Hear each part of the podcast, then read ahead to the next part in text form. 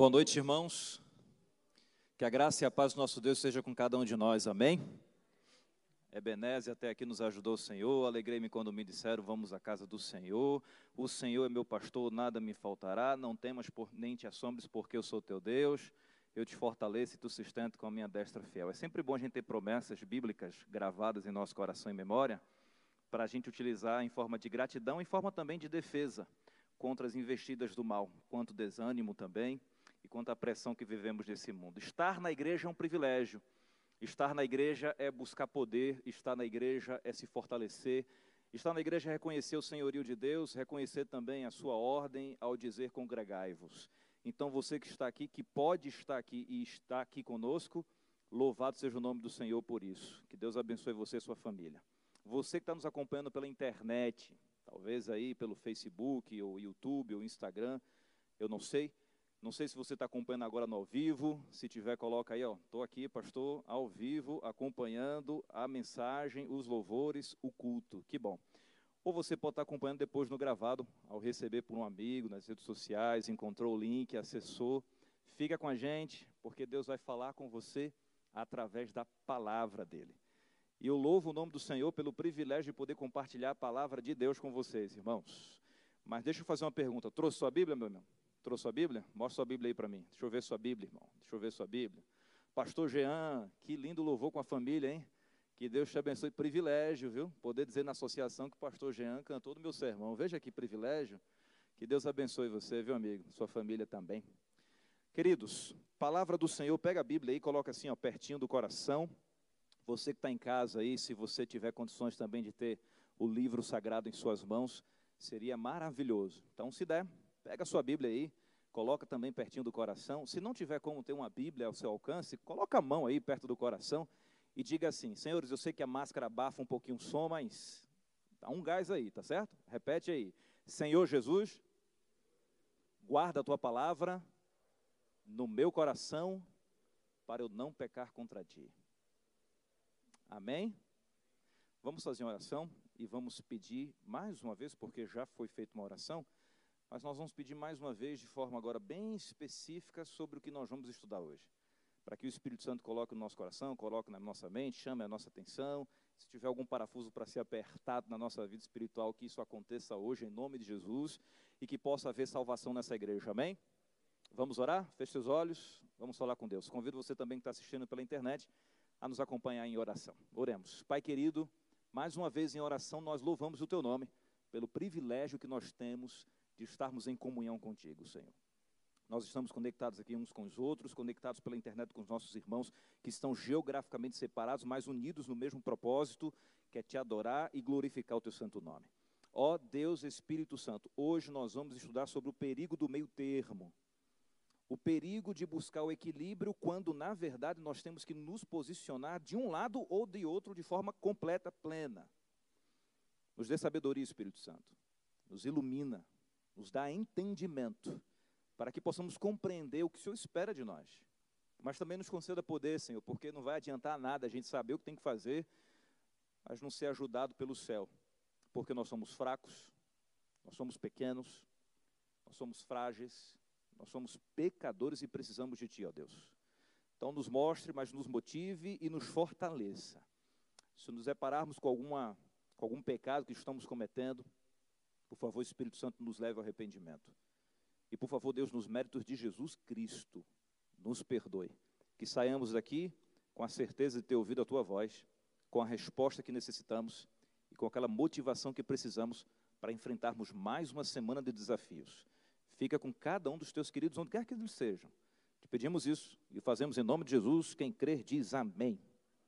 Amém. Já vá deixando aberta a sua Bíblia aí no livro de Apocalipse no capítulo 3, Apocalipse capítulo 3. Nós vamos pegar uma das cartas que foi direcionada a uma das sete igrejas do Apocalipse, né? Dirigida aos cristãos que habitavam naquela localidade. E daqui a pouquinho eu digo aqui os versos. Vou pedir para a projeção vir aqui para isso, para o telão. Muito obrigado, pessoal, equipe aí. O perigo do meio termo. Ah, quando criança, ah, quando eu gostava, quando eu pegava uma coisa para fazer, uma atividade, um esporte, uma brincadeira, enfim, e gostava muito daquilo, e todos os dias eu queria fazer a mesma coisa, e às vezes mais de uma vez durante o dia, minha mãe chegava e dizia assim: Filho, eu não sei se vocês já utilizaram essa frase em algum momento, mas minha mãe dizia assim para mim: Filho, tudo é demasia, é doença. Alguém aqui já usou essa frase aí? Não? Já usou? Já usou? A mãe está usando ali agora. Está vendo, meu filho? Eu não falei para você? Tudo em demasia é doença. Aí a gente vai crescendo, vai ouvindo também outras frases que estão dentro do mesmo contexto. Por exemplo, nem oito, nem oitenta. E a gente sempre é orientado a buscar o equilíbrio. O equilíbrio. Nem um extremo, nem outro. Nem lá, nem cá. Aqui, ó. O equilíbrio. E eu concordo, é óbvio. Concordo, sobretudo, quando a gente entende que o equilíbrio, sobretudo na vida espiritual, quem dá é o Espírito Santo. O ser humano querer colocar o ponto do equilíbrio vai dar errado. Ele vai sempre ser motivado pela cosmovisão dele, pelas tendências inclinações, por sua educação e por aí vai. Quem dá o ponto de equilíbrio é o Espírito Santo. Só que, ao estudar a palavra de Deus, eu também analiso que, às vezes, o equilíbrio não é o melhor caminho. O meio termo é, na verdade, o lugar errado. O meio termo é a decisão errada. E aí hoje nós vamos falar justamente sobre isso. E a carta que vai nos mostrar que o meio termo pode se tornar um perigo, e um perigo mortal, é a carta à igreja de Laodiceia. Querido, acompanhe comigo aí o texto que está em Apocalipse capítulo 3. Eu vou pedir para que a projeção aqui. Ah, deu algum problema aí? Não deu, né? Deixa eu só fazer um test drive aqui no. Não está passando, não. Vai fazendo um test drive aí, tá bom? Apocalipse capítulo 3, nós vamos ler aqui do verso 14 até o verso 22.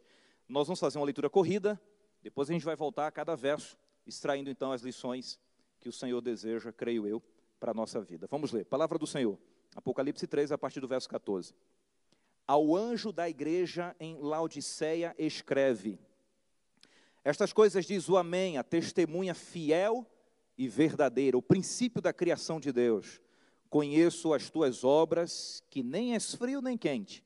Quem deras fosse frio ou quente. Assim, porque és morno e nem és quente nem frio, estou a ponto de vomitar-te da minha boca. Pois dizes: Estou rico e abastado e não preciso de coisa alguma, e nem sabes que tu és infeliz, sim, miserável, pobre, cego e nu.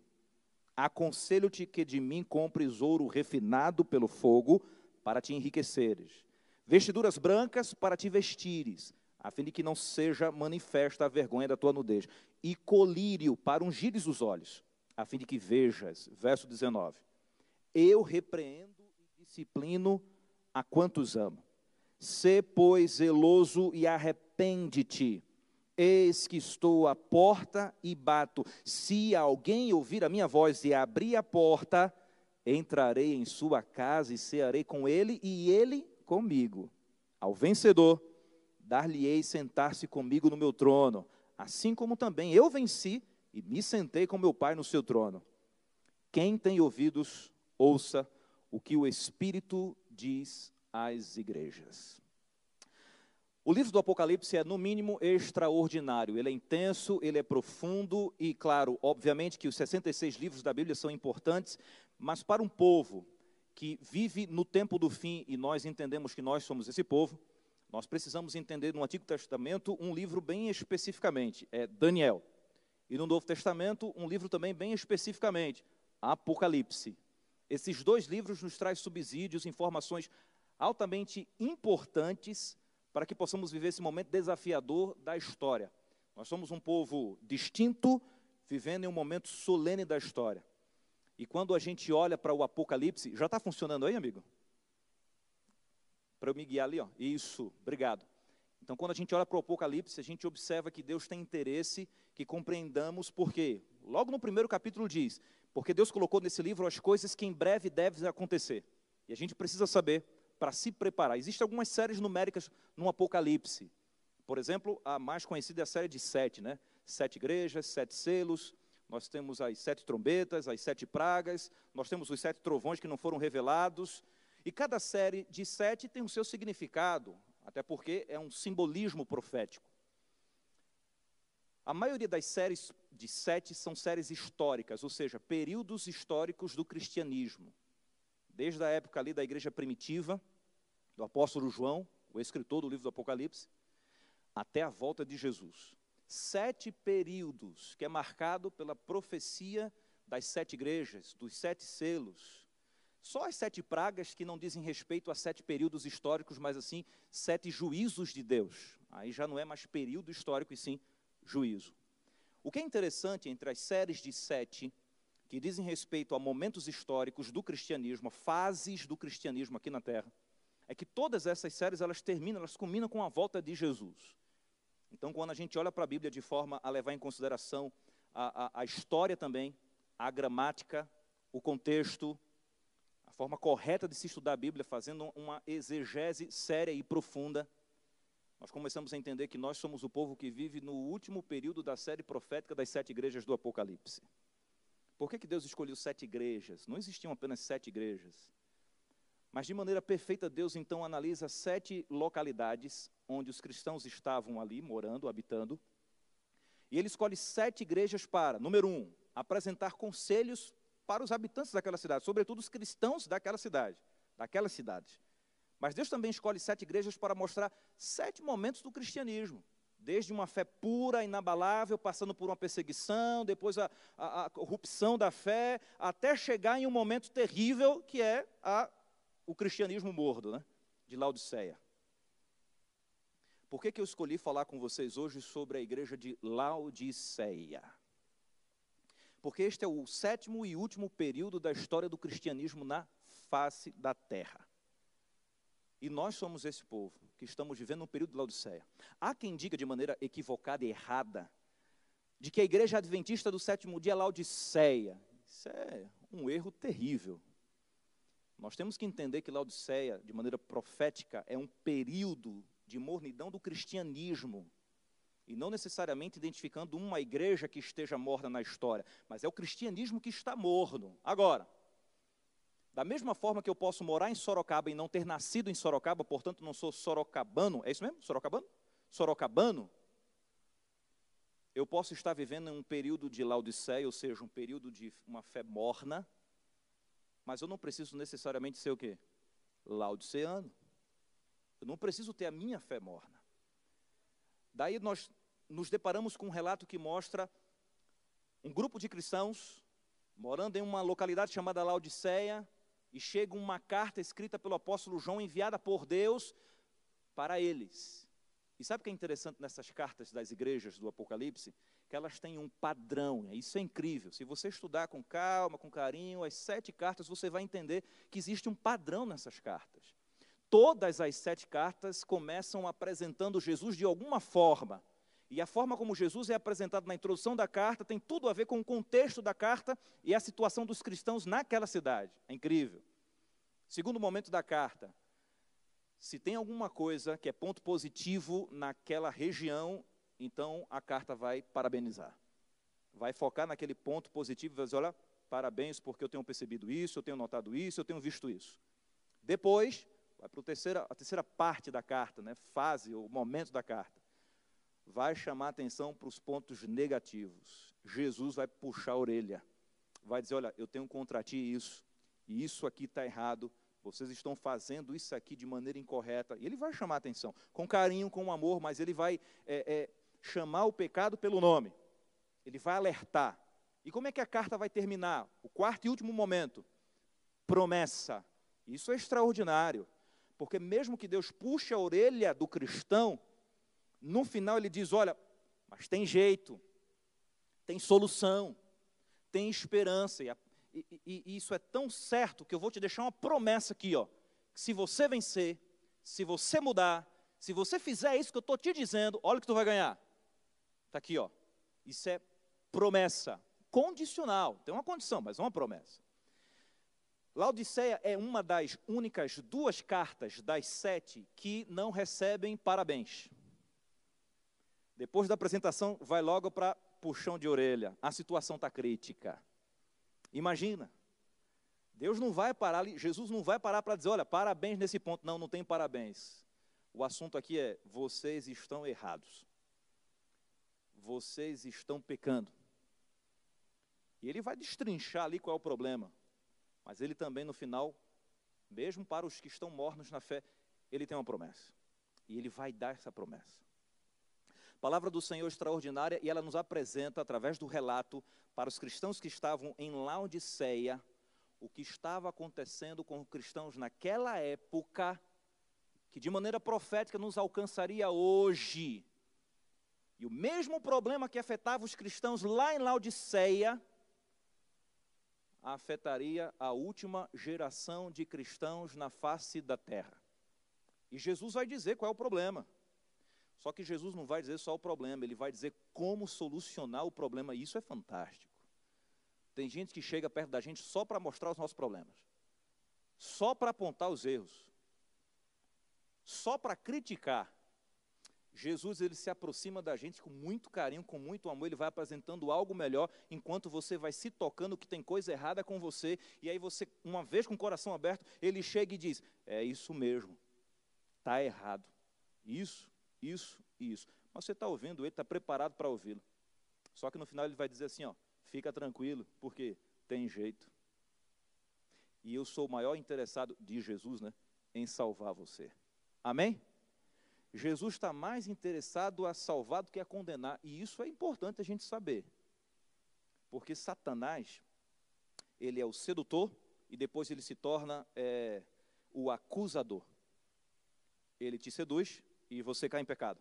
E depois o que é que ele faz? Ele acusa você. Ele te chama e promete mil coisas. Você caiu no erro. Agora ele vai dizer que você não presta. E como eu falei ontem, que não tem solução, que não tem esperança, que não tem perdão, que não tem salvação. Jesus é o contrário. Ele vai dizer sim, realmente, você está sujo. É verdade, você fez besteira. Você foi longe. Não devia ter feito isso. Eu não te avisei? Só que eu quero e posso perdoar você. Lembra quando Pedro negou Jesus depois que. Perdão, ele negou três vezes, o galo cantou, não foi? E aí diz a Bíblia, ele chorou de maneira copiosa. Eu imagino um, um choro descontrolado junto com soluço. Já chorou assim, não?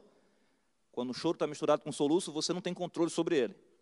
Eu imagino Pedro chorando dessa forma, por quê? Porque ele andou com Jesus, ele ouviu Jesus, ele falou, ele proferiu é, é, frases e palavras de fidelidade a Jesus várias vezes, e ele traiu Jesus de forma descarada.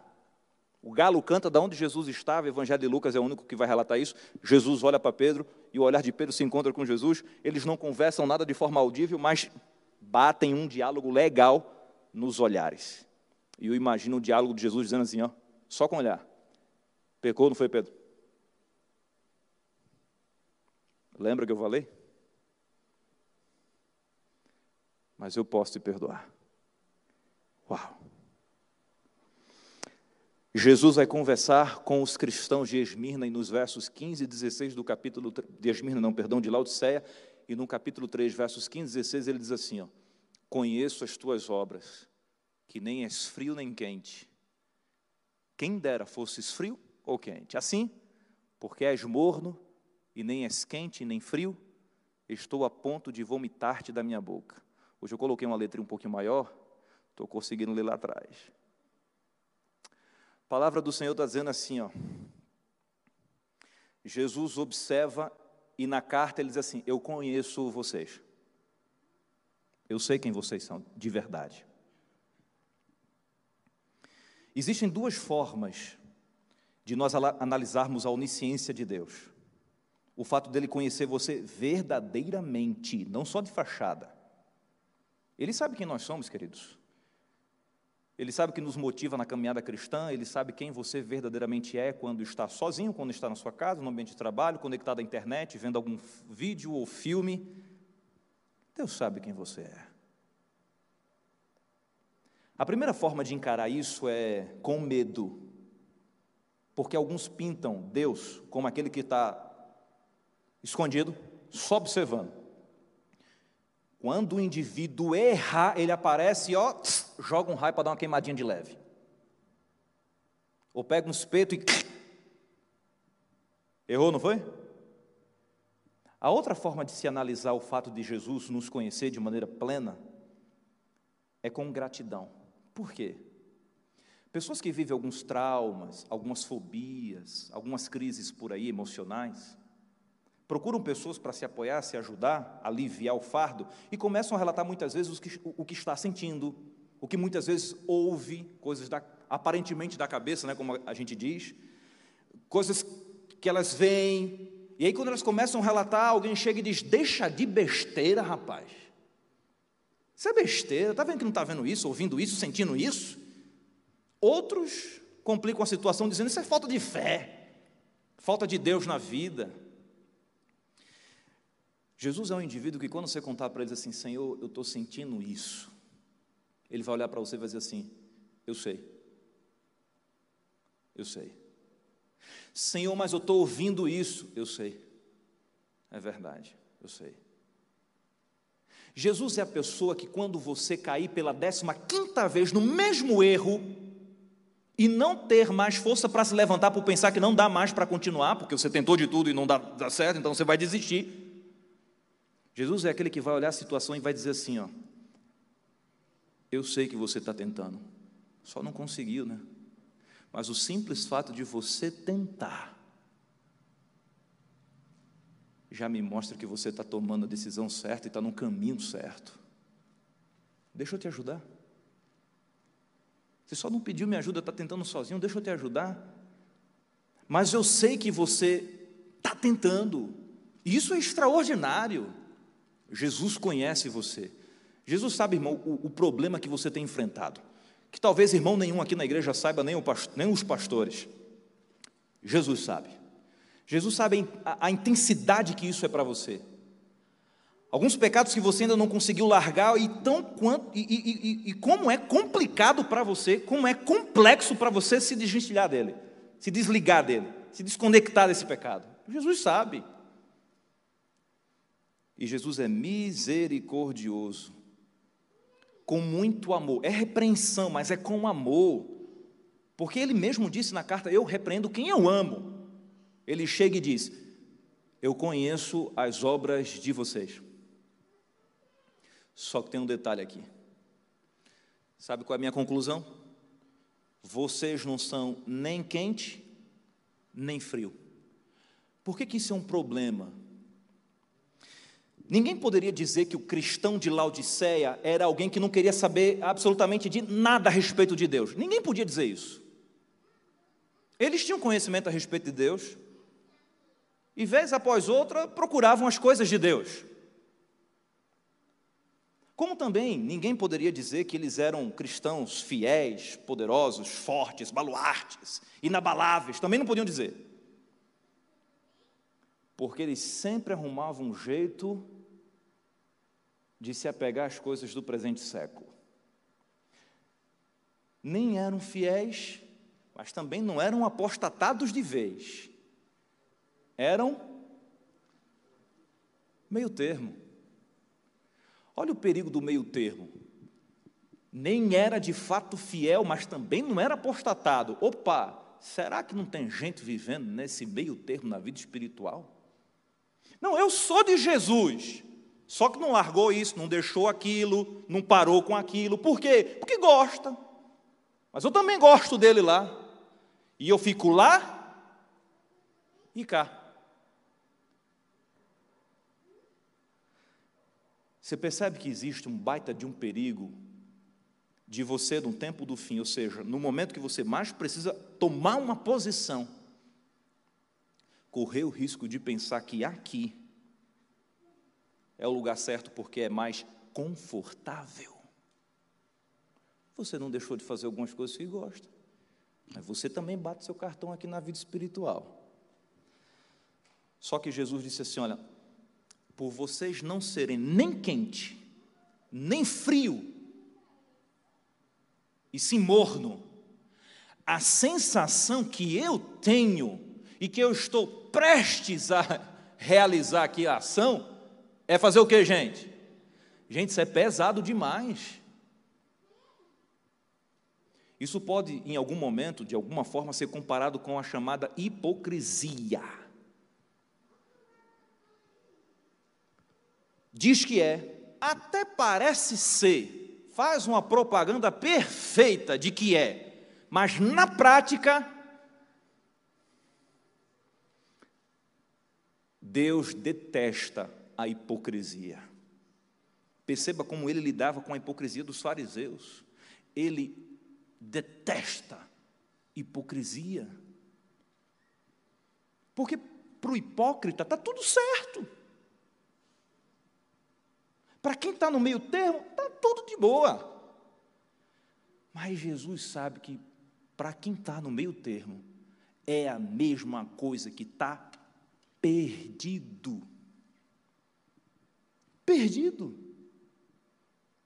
A perdição não se concretizou, mas vai chegar.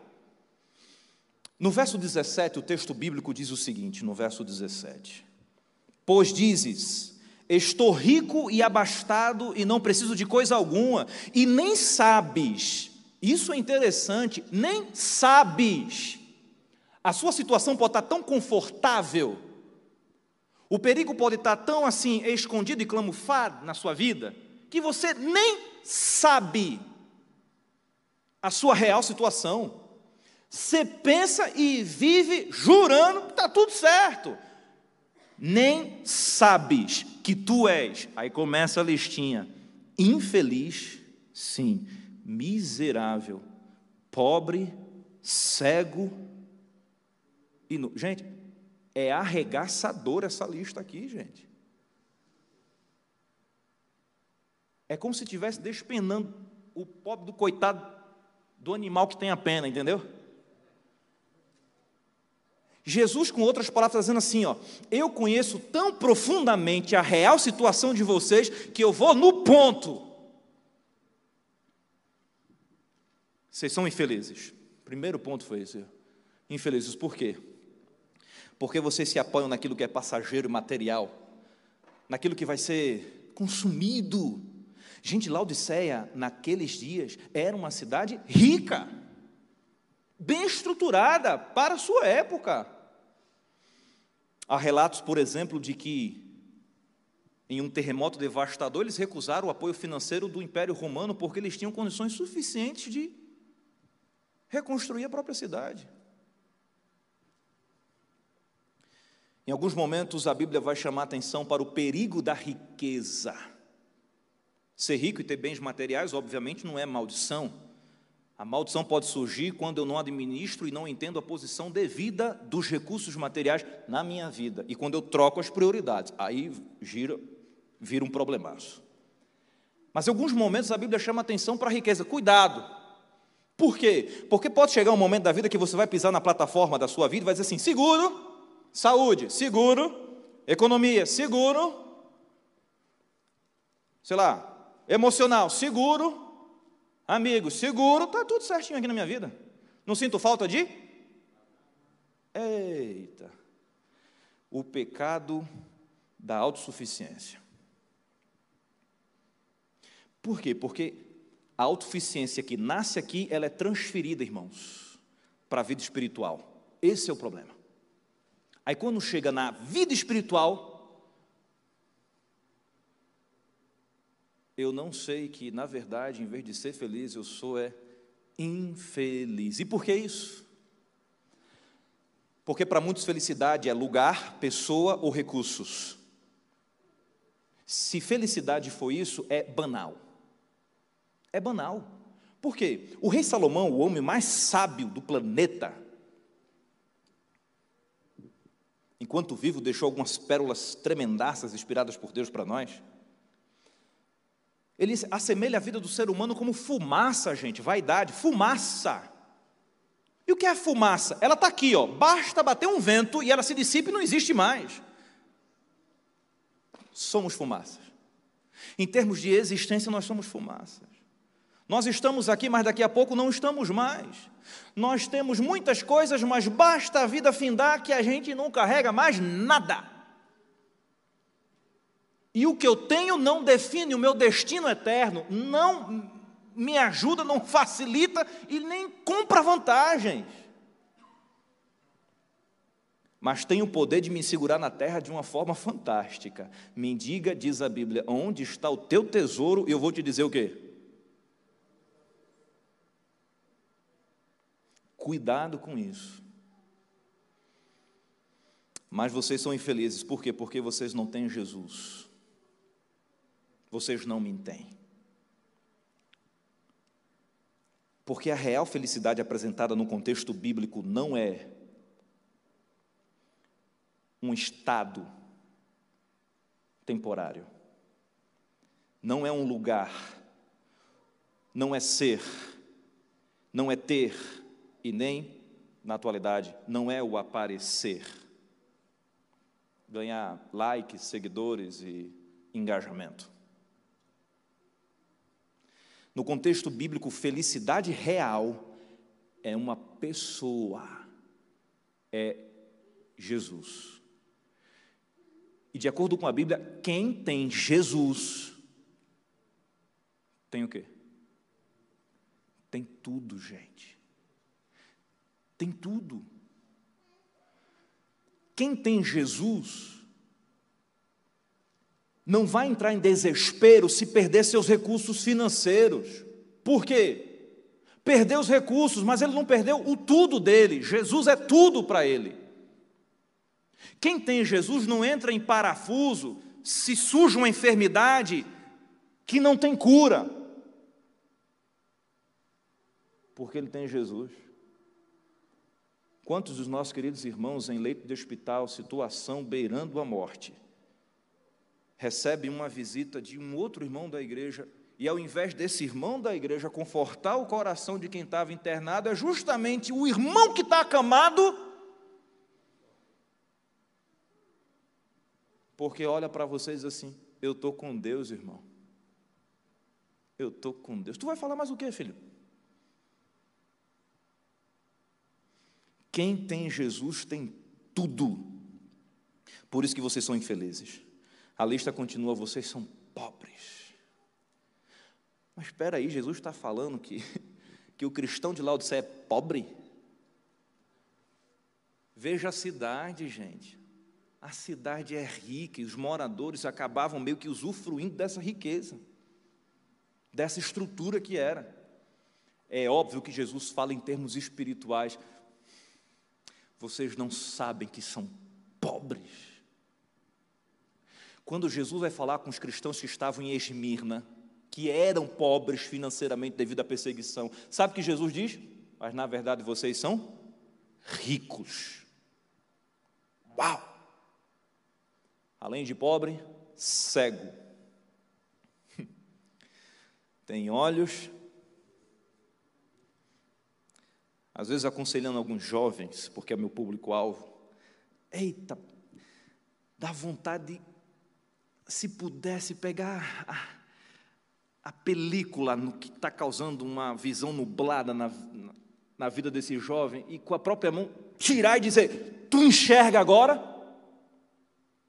Porque você fala e explica e mostra e prova e apela e aconselha de novo e está insensível. Não consegue entender, não consegue visualizar um palmo em termos espirituais na, na frente.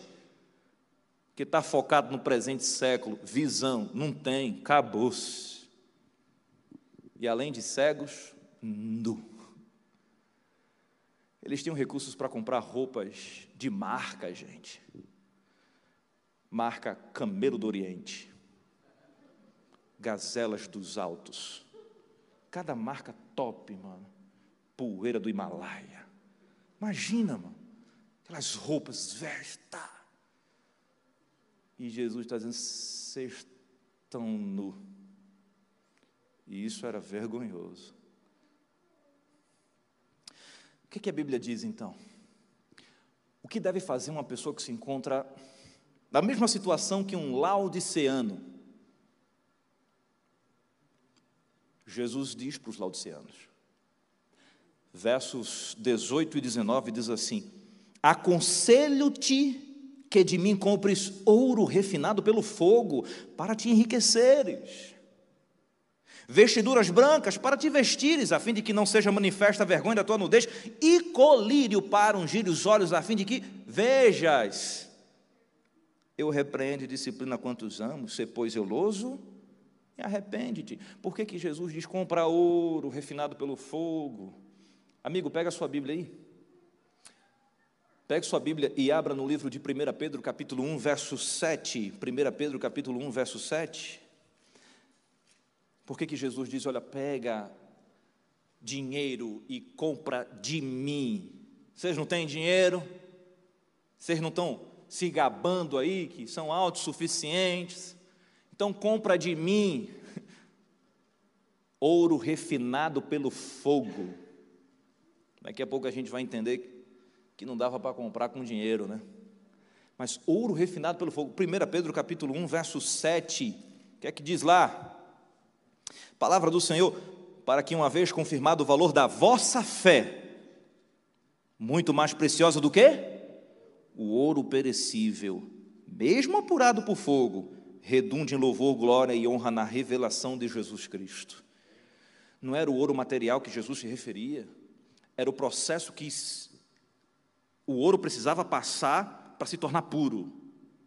Crisol, o fogo, ouro refinado por fogo, fé, o conhecimento a respeito da minha pessoa.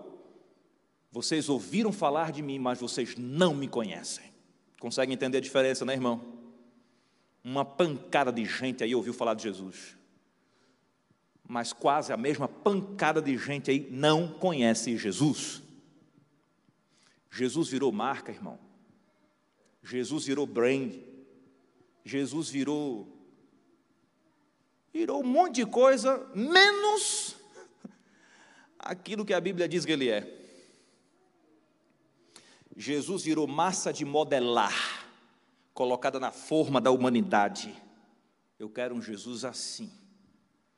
Ao invés de nós sermos a massa que entra na forma de Deus, ele diz: Eu quero um adorador assim. Isso é um baita de um problema. Vocês precisam me conhecer. Fé. Alguns de nós talvez alimente apenas uma vaga opinião a respeito da sua crença. Opinião, irmão, é algo que eu defendo, que é diferente do que você defende, que é motivada pelos nossos achismos e teorias humanas, filosofias humanas. Nós temos que sair da categoria de opinião para a categoria de convicção. Por quê? Opinião é o que defende você e convicção, perdão, opinião é o que você defende, mas convicção é o que vai defender você. Você simplesmente vai fazer o certo porque é certo. Vai negar o erro porque é erro. E não vai fazer certas coisas por quê? Porque Deus disse para não fazer. E ponto final. O problema é que a gente se acha no patamar, no mesmo patamar de Deus, para discutir com Deus as ideias dele, supondo que ele está equivocado ou errado. Que eu posso sugerir algo melhor do que ele sugeriu para o ser humano. Meu Deus do céu. Muita coisa ficou bagunçada e a gente não consegue entender. Alguns vêm para a igreja em busca de uma boa mensagem. E quando não encontram, voltam desanimados e tristes e talvez nem voltem no próximo culto, porque negócio morgado, foi ruim, foi. Sério, mano, você se tornou um cliente? Se a adoração, se o culto foi ruim, teve muito a ver com a, o tipo de adoração também. E você é o adorador, não se esqueça disso. A gente não vem como cliente, a gente vem como adorador, tem que ser assim. Mas a galera está virando cliente. Igreja não é empresa. Se você é um cliente, precisa mudar. Jesus disse: vestes brancas. Vocês também precisam de vestes brancas. Por quê? Porque estão nus. Nus? É. No Antigo Testamento a gente já via isso, no Novo Testamento de forma mais latente talvez, que as vestimentas estão ligadas diretamente à justiça do indivíduo, ou à justiça de Cristo que é imputada ao indivíduo que aceita e comunicada pelo ministério do Espírito Santo. se é uma justiça, e Jesus disse que os cristãos de Laodiceia estão nus, não tem como passar pelo julgamento sem ser condenado.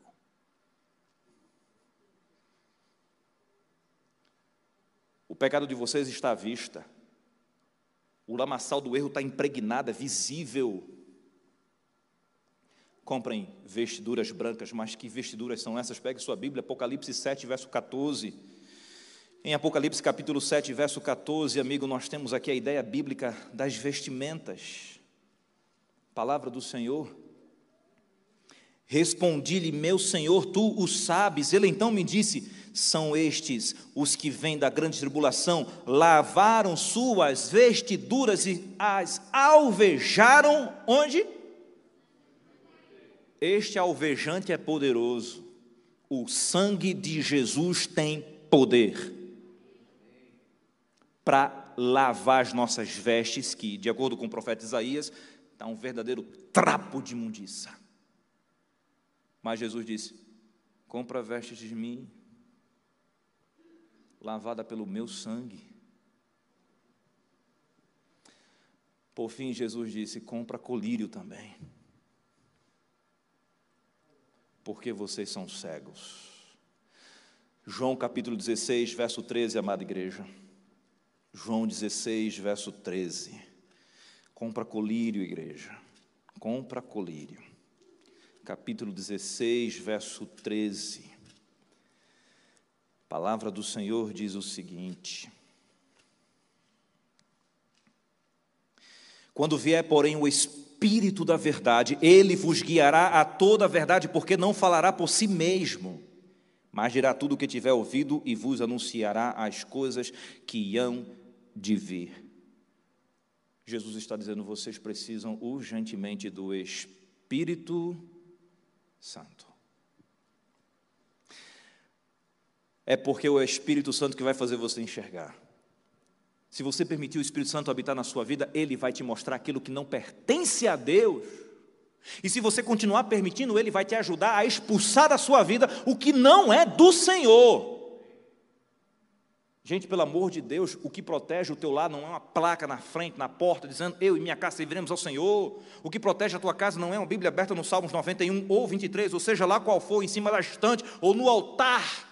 Que tenha, maravilha, mas Bíblia não é amuleto. O que que protege? Não é dizer que é, é ser do Senhor. Então o anjo do Senhor acampa ao redor daqueles que o temem e os livra do mal. Quando eu permito o Espírito Santo habitar na minha vida, ele vai fazendo a faxina e vai me mostrando.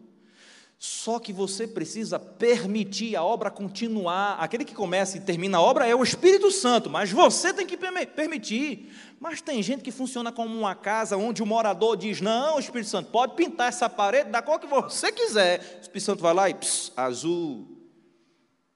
O Espírito Santo chega e o teto. Não, pode dar um jeitinho no teto do jeito que você quiser. Pss, pum, branco.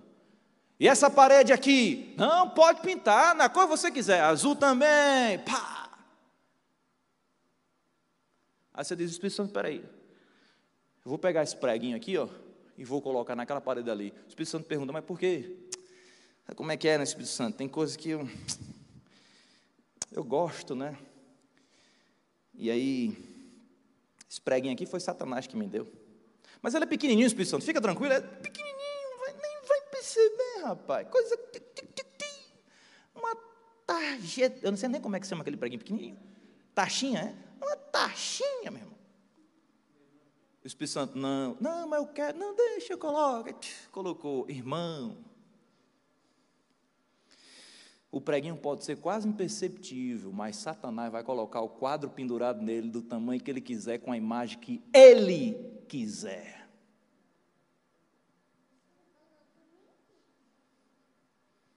Cuidado, irmãos. Assim como Deus não precisa de grandes coisas para, para operar maravilhas na sua vida, Satanás também não precisa de muita coisa para destruir, não. Viu? Preguinhos. O Espírito Santo vai te mostrando. Você permite, ele vai te mostrando mais. Você permite, ele vai te mostrando mais e te dando força. Você permite, ele vai mudando você. Você permite, ele vai transformando você. Se você não permitir, ele respeita. Mas para cada escolha, tem as consequências. Palavra do Senhor em Mateus, joga aqui para mim, por gentileza. Mateus capítulo 7, versos 7 e 8, nos ensina que esta compra não é possível com recursos materiais deste mundo. Por isso que Jesus dá uma baita de lição. Ei, vocês aí de Laodiceia, vocês estão cheios da grana, né? Então compra de mim ouro refinado pelo fogo, vestes brancas e colírio. Mas como é que a gente vai comprar do Senhor com esse dinheiro? Não se compra com esse dinheiro. Se compra à base da confiança, fé, dependência, entrega. Bata e saiba que vai o quê? Peça e saiba que vai ser o quê? Busque e você o quê? É isso aí. Você só bate se você quiser. Você só pede se você quiser. Você só busca se você quiser. Porque você é livre. Mas se você bater, você pode ser o mais morno da congregação. Se você bater, a porta abre. Se você pedir, Ele dá. Se você buscar, Ele permite você encontrar.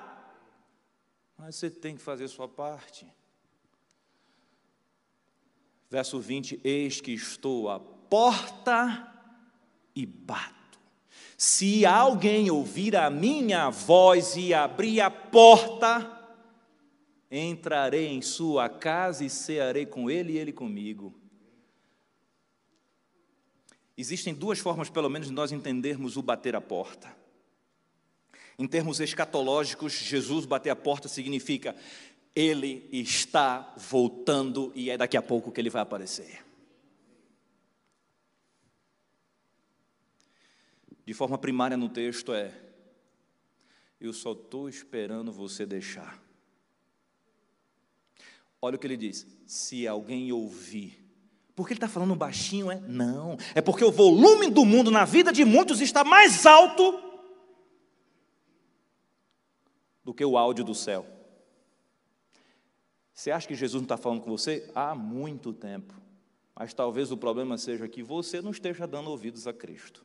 Se alguém ouvir a minha voz, porque falando eu estou, e se abrir a porta, porque eu não vou dar uma pisada na porta e nem vou invadir, eu prometo uma coisa: eu vou entrar e vou comer com vocês. Por que comer? Queridos, para as pessoas daqueles dias ali, ainda hoje tem alguma coisa a ver também. Receber alguém para comer na minha casa, isso cria um vínculo mais curto mais íntimo, de amizade e aceitação. Hoje eu almocei na casa de um amigo meu. Nos conhecemos em Pernambuco, somos de Pernambuco. Ele veio fazer teologia, ele foi fazer teologia no Amazonas, voltou, está sendo pastor aqui agora. E aí a gente foi almoçar hoje juntos. E as nossas conversas de pernambucano, né? Como é bom. E a gente se sente em casa, porque amigo, a gente se conhece, ó, há 11 anos. É muito bom. E Jesus está dizendo assim: ó, Eu quero essa intimidade com você. Eu quero que você se sinta bem na minha presença. Eu também quero me sentir bem na sua presença, sabendo que você me aceita, me conhece e me ama. Se a gente bater, ele vai entrar. Último verso da carta ao vencedor dar-lhe-ei sentar-se comigo no meu trono. Assim como também eu venci e me sentei com o meu Pai no seu trono. Quem tem ouvidos, ouça o que o Espírito diz às igrejas.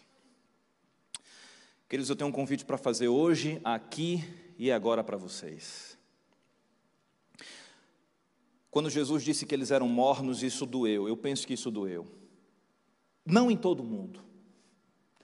Porque se não tinha alguém ali aberto às influências do Espírito e sensível ainda, não doeu. Mas eu penso que tem, porque Deus não dá. tiro sem, sei lá, nem, nem, nem sei como é que diz esse ditado, mano. Deus não dá tiro à toa, entendeu? Ele conhece os corações, sabe que se chacoalhar ali, o indivíduo acorda. Gente, vocês estão mornos e vocês conhecem é bem a sensação de vômito por causa de um líquido morno, não conhece? Eles conheciam. Eles eram de Laodiceia. Há quem diga que Laodiceia não tinha fontes de águas puras, potáveis. Então recebia de outras cidades da região, a mais conhecida é Hierápolis, que a água de lá saía quente, porque é uma cidade conhecida por águas termais, e chegava morna em Laodiceia. Os laocianos sabiam que era beber uma aguinha morna, meu Deus, e sabia a ânsia de vômito que aquilo causava. Eu penso que eles, aqueles que estavam atentos à mensagem, tremeram. Porque Jesus disse: Eu estou a ponto de vomitar vocês. Gente, não imagina a fisionomia de Jesus irada, com ódio. Não, não, não, não. Imagina Jesus falando com lágrimas na voz: Eu estou a ponto de vomitar vocês. Então eu vim aqui para dar a última cartada. Comprem de mim, porque eu estou aberto a oferecer para vocês ouro refinado pelo fogo, vestes brancas e colírio. Ao vencedor, filho, você acha que isso aqui é riqueza?